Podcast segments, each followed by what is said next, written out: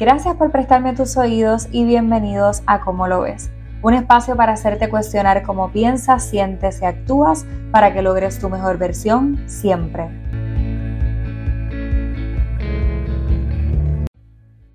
Bienvenidos al cuarto episodio de Cómo lo ves podcast. Mi nombre es Mariani González y quiero agradecerte que estás aquí escuchándome nuevamente.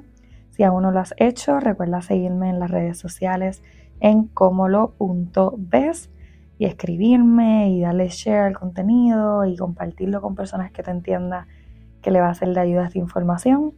Y hoy voy a estar en este cuarto episodio que se llama Antes de la bariátrica. Eh, pues como muchos saben eh, y los que no, pues eh, bienvenido a mi historia. yo soy paciente bariátrica. Hace dos años y unos meses me hice la operación de manga gástrica o como le conocen también sleeve, eh, en el cual, ¿verdad? Y para dar un, poco de contexto de qué es la bariátrica, la bariátrica es una operación para control de peso, ¿verdad? En la que entran a tu estómago y te cortan el 80% de este y lo retiran, eh, lo cual significa que te quedas solamente con un 20% de tu estómago, lo que hace que ingieras menos cantidad de comida y pues por consecuencia eh, pierdes peso masivamente. Esta operación de la bariátrica usualmente es una operación de poco riesgo, pero los cambios que trae a tu vida eh, son súper grandes y bien significativos. Eh, y la manera ¿verdad? que la mejor he encontrado para poder segmentar esto es hacerlo antes de la bariátrica, el proceso bariátrico y después cómo es vivir siendo una bariátrica vamos a tener varios episodios hablando de, este tema y por qué lo hago, porque me he dado cuenta que muchas de las personas que me siguen, que escuchan mi contenido, que me ven en TikTok o en las redes sociales, eh, son mujeres y usualmente son mujeres que están intentando eh, bajar de peso, ¿verdad? Y están buscando opciones para poder bajar de peso. Eh, y siempre me escriben, mira, hola, sorry que te, que te moleste, te vi en TikTok con un video y quiero saber un poquito más. So, siento que esto es como una obligación de, ¿verdad? de poder eh, compartir toda esta información que yo he ganado por experiencia, pero también que porque la he buscado incansablemente en lo que fue mi proceso bariátrico. So, hoy vamos a estar hablando un poquito de lo que es antes de la bariátrica, ¿verdad? Cómo es llegar hasta ese momento en el que te dicen sí, eh, te vamos a operar eh, y quiero pues obviamente empezar a hablar de, de mí. O sea, en efecto yo sí estuve en sobrepeso, llegué a pesar 260 libras, fue mi peso más alto a mis 24 años por ahí. Eh, pues, ¿verdad? Traté de todas las maneras posibles para poder rebajar, todas las dietas, Herbalife, que sea aquella, la otra, HC, todas, todas, todas las que te puedas imaginar, yo las traté. Eh, y pues lamentablemente ninguna de ellas eh, cumplió su prometido en mi vida, lo cual pues me hizo tomar la decisión tan fuerte y tan decisiva de hacerme una operación bariátrica, la cual claramente no me arrepiento.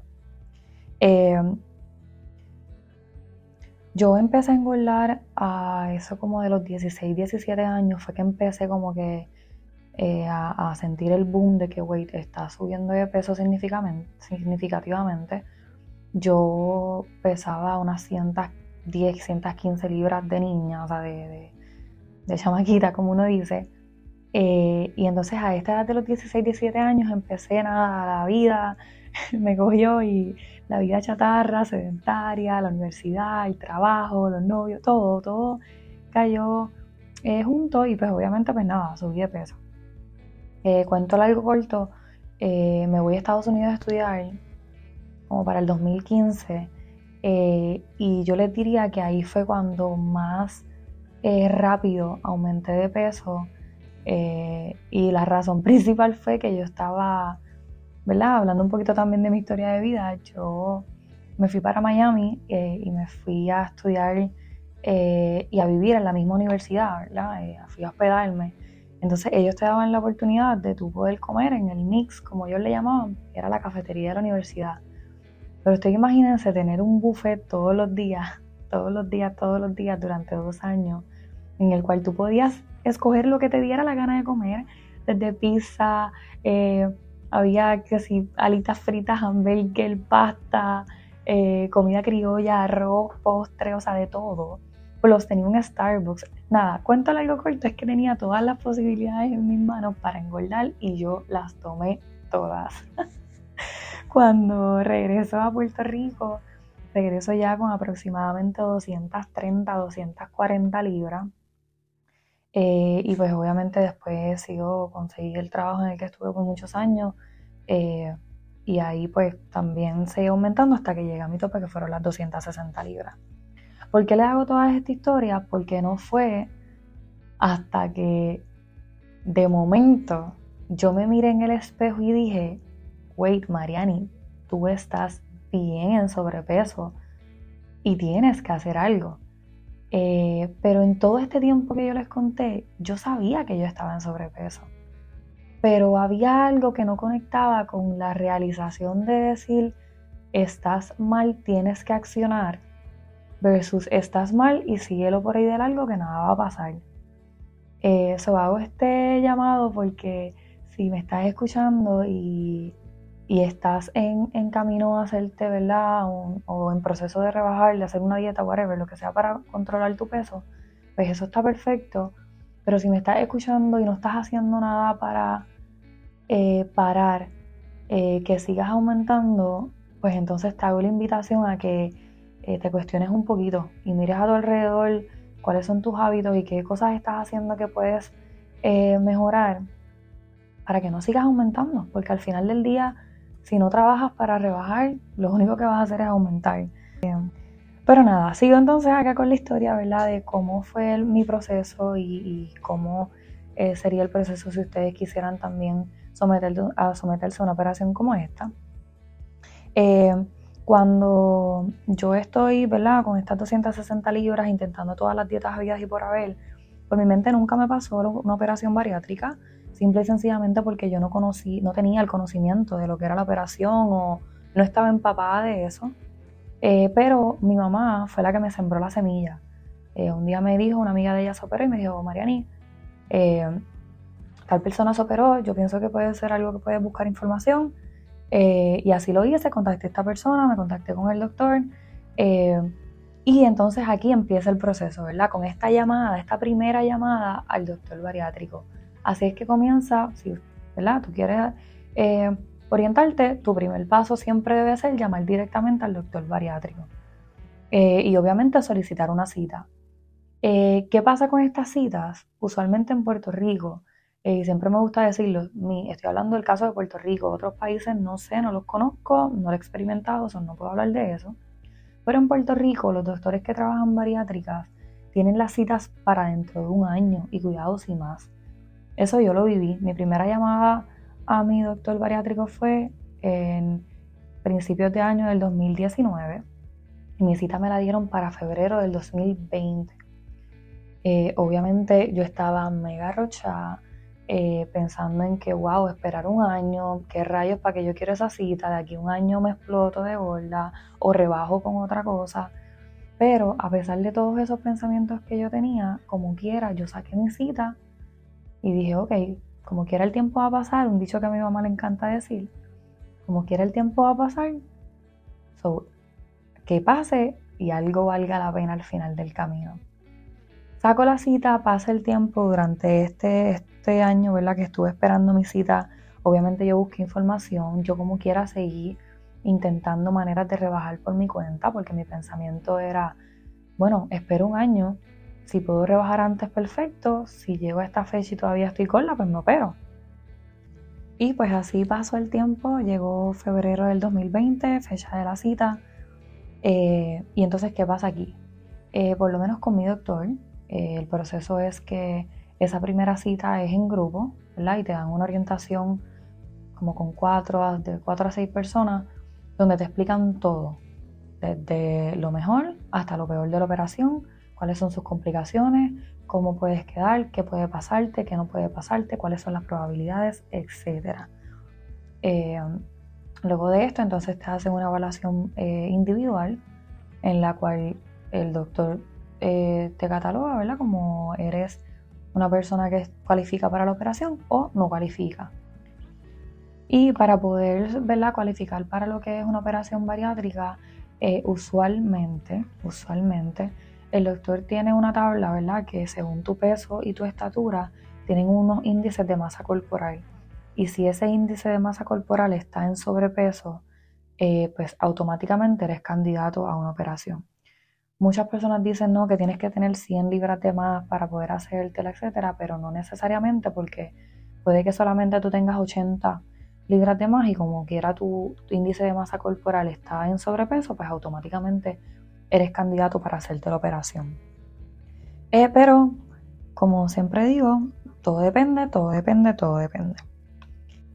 Una vez el doctor ¿verdad? te dice que si eres candidato, él te envía una lista de doctores y estudios que tienes que hacerte. Eh, importante recalcar que esta lista de doctores todos tienen que ser parte del grupo del que él trabaja. Por lo menos lo que he visto, casi todos los doctores bariátricos funcionan de la misma manera y tienes que ir a su grupo de doctores. ¿Cuáles son estos doctores que te mandan a ir? El primero es el internista, Tienes que ir también a un psicólogo, a un nutricionista, fisiatra y a veces te mandan a un neumólogo, ¿verdad? Dependiendo de las condiciones de salud que tengas. Dentro de los estudios que te mandan a hacer, es una lista bien larga, pero me puedo acordar de lo que es la apnea del sueño, te hacen una función pulmonar, te hacen placa de pecho, te hacen un, un estudio gástrico, ¿verdad? Para ver todo tu sistema digestivo, etcétera, etcétera, etcétera. Entonces, ¿qué pasa? Mariani sale bien emocionada de esa cita, ¿verdad? En febrero y en marzo del 2020 llega la pandemia. Cuando llega la pandemia, gracias a Dios yo, tenía adelantado varias citas, eh, o sea, yo me había hecho como tres citas de estos eh, doctores, eh, pero obviamente las que tenía pendientes, todas me las cancelaron. Para hacerles el cuento largo corto, yo me olvidé de todo lo que era el proceso bariátrico de la operación bariátrica porque pues obviamente la vida se nos paralizó, lo menos que yo pensaba era en hacerme una operación para estar flaca, eh, cuando no sabía si iba a estar viva en los próximos meses, bien trágica yo aquí, lo siento, pero era la realidad. So, nada, yo me olvidé de todo ese proceso y vuelvo a retomar todo en septiembre. Y vuelvo a retomarlo en septiembre súper corta de tiempo porque eh, yo cumplía los 26 años en ese noviembre del 2020 y el plan médico que yo tenía iba a, ¿verdad? Iba a perderlo por el tema de la edad. Es así por default. Eh, soy yo, me volví como loca y dije, wait, este es mi momento, vamos a retomar eh, todo esto que tengo pendiente y así lo hice. Eh, Dios, la vida, el universo abrieron el camino porque, ¿verdad? tengo que enfatizar y explicar esto también. El proceso bariátrico es bien difícil, es bien largo, es bien tedioso. En Puerto Rico eh, no sé si tiene que ver con una mala organización o que hay demasiados pacientes, pocos doctores. O sea, la realidad es que no sé cuál es el panorama o la explicación, pero el proceso es casi que eterno. Tienes 20 trabajos en, el, en ¿verdad? 20 problemas en el momento eh, que vas a hacer una cita o te confligen o no puedes hacerla o son tantas citas que no tienes el tiempo para ir o no conflige, ¿verdad? conflige con tu horario de trabajo, etc.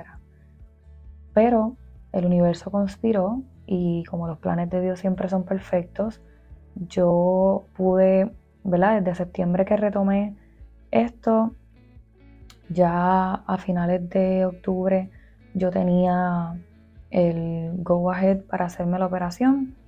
Y me acuerdo que para, darle un poco de esperanza, si alguna de ustedes que me está, o alguno de ustedes que me está escuchando está en este proceso, yo sin saber, el último doctor que tú tienes que ir es el internista, porque él es el que te dice, ok, todo está perfecto, llévale todo este clearance a tu bariátrico, a tu doctor bariátrico para que te operen.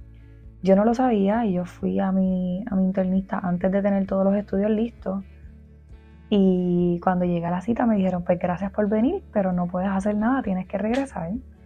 Eh, lo cual obviamente me tenía bien drenada porque yo no tenía tiempo, eh, porque tenía el tema del plan médico en mi contra, eh, tenía trabajo, no podía seguir faltando, había perdido muchos días en citas, etc. Y me acuerdo que ese día salí de la cita bien molesta, bien rochada, eh, traumada pensando en que, güey, tanto que he esperado y tanto que he trabajado para esto y no va a pasar porque el tiempo está en mi contra. Y ese mismo día yo tenía que, ¿verdad?, hacerme uno de los estudios que me faltaba, que era el de la apnea del sueño. Y aproveché con todo ese estrés y toda esa desesperación y angustia que tenía, eh, le puse una pausa y cambié cómo lo veía, ¿verdad? Y dije, ok, pues vamos a seguir trabajando para esto. Eh, y fui a la oficina que queda ahí mismo en el hospital eh, para la apnea del sueño, que usualmente se tardan dos meses en darte una cita y le expliqué el panorama a la chica que me atendió y me dio la cita para la semana próxima de ese día que yo fui. Eh, son moraleja, en todo este proceso tengan mucha paciencia, eh, no se desesperen, no se quiten, eh, porque al final del día va a valer la pena. Pero nada, volviendo a lo que es el tema ¿verdad? del proceso antes de la operación bariátrica, luego de, de que ¿verdad? el doctor me da el yes, me manda todos los estudios, llega la bendita pandemia, retomo todo en septiembre, me dan el clearance a finales de octubre eh, y me dan fecha de operación para el 20 de noviembre del 2020. Eh, para esta fecha, a finales de octubre, eran bien pocas las personas en mi círculo que sabían que yo estaba pasando por todo ese proceso, porque obviamente eh, uno cuando va a tomar una decisión como esta, lamentablemente uno siente hasta vergüenza eh, y duda de que si esto que voy a estar haciendo eh, es lo correcto. Y fue una de las cosas que me pasó a mí, ¿verdad? Yo dudé demasiado, tenía muchas preocupaciones, muchas dudas. Yo decía, Mariani, te puedes morir en esta operación. Y, y cómo tu familia va a procesar que tú moriste queriendo ser flaca. like, no. Y ahí empieza tu mente a darle 20 vueltas al asunto y a cuestionarse y a buscar peros y trabas en el camino, etcétera, etcétera. Pero eh, gracias a la vida, como todo fluyó tan bien, eh, yo pude mermar un poquito lo que eran esas dudas y esas preocupaciones. Igual les voy a contar esta historia que una vez yo estaba, eh, qué sé yo, como a tres semanas de operarme. La primera semana de noviembre estoy en la terraza de mi casa, sola, mirando el cielo, pensando y pidiéndole a Dios claridad, diciendo, Dios mío, si, si esta operación es de ti, necesito que me lo digas, necesito que me lo pongas claro, eh, que me mandes una señal, como siempre decimos, pero la quiero clara, no quiero suponer nada. Y yo quiero que ustedes sepan que no pasaron tres minutos y mi teléfono sonó era uno de mis mejores amigos, Javier, y me llamó diciéndome, Mariani, no vas a creer, acabo de conocer a una persona, si no me equivoco, en el trabajo, que se hizo la operación bariátrica y me enseñó fotos y está hermosa y todo le va súper bien y me dijo, me la recomendó, pa, pa, pa, pa. So, yo miré al cielo y dije, ok, esta era la señal que yo necesitaba. Y pues obviamente aquí empieza el countdown para la hora cero, en la fecha de la operación. So aquí básicamente es prepararse. Eh, yo, desde que yo saqué esa primera cita con mi doctor bariátrico, yo busqué mucha información. Yo me empapé de lo que era el proceso bariátrico y los invito a ustedes a que hagan exactamente lo mismo, porque es, es una operación que te cambia la vida, te cambia la manera en la que tú te relacionas con el resto de la humanidad, porque cambia tu alimentación y sabemos que el ser humano no vive si no se alimenta. So, automáticamente todo cambia, todo cambia. So, yo busqué videos, yo busqué todas las influencers vida y por haber. Eh, yo busqué todos los escritos, todos los papers, todas las historias, lo bueno y lo malo. Yo busqué de todo para, obviamente, estar lo más preparada posible a esta nueva vida que iba a tener. Eso eh, es bien, bien importante que puedas prepararte. Otra de las cosas bien importantes también es que puedas tener una buena comunicación con la nutricionista. ¿Por qué? Porque esta va a ser la persona que va a estar guiándote en este nuevo proceso de alimentarte, que les aseguro que si usted no conoce a una persona bariátrica, o sea, que lo ha vivido y lo ha visto, yo estoy segura que usted se puede imaginar todo, pero jamás será ni siquiera el 10% de lo que usted se imagina. Es un proceso bien difícil. Entonces, estar de la mano con tu nutricionista te va a ayudar a que si tienes cualquier duda, cualquier pregunta, pues ella está ahí o él está ahí para respondértela y para poder aclararte si hay cosas que son normales o si hay cosas que tú tienes que levantar bandera en tu proceso eh, bariátrico. Eh, y pues obviamente el tema de, conocer eh, cuáles son los timings para volver a comer, porque aunque voy a hablar en otro episodio específicamente de cómo es la alimentación cuando ¿verdad? te vas a hacer una operación bariátrica, en resumidas cuentas tú estás una semana antes de la operación en una dieta líquida, te operas, estás una semana adicional en dieta líquida y cuando digo dieta líquida significa cero sólido. Todo es agua, batidas de proteína, etcétera, etcétera, etcétera. Pero todo es líquido. Luego está la tercera semana. Eh, bueno, la segunda semana después de la operación estás en una dieta con unos líquidos un poco más completos. Puedes beber leche, cositas así más pesadas.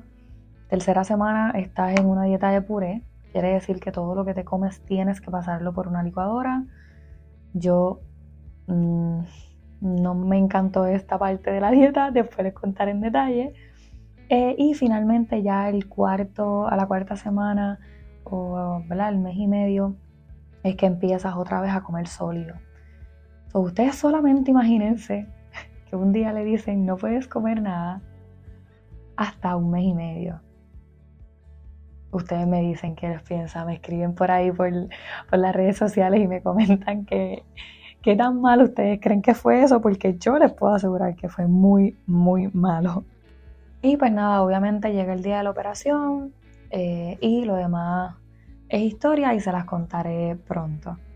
Para ir entonces cerrando lo que es este episodio número 4 del proceso antes de la bariátrica, quiero hacerles un recap de cuáles son ¿verdad? el orden de las cosas que tienen que hacer. Lo primero es que llamen a su doctor bariátrico saquen esa primera cita eh, y se orienten directamente con el doctor.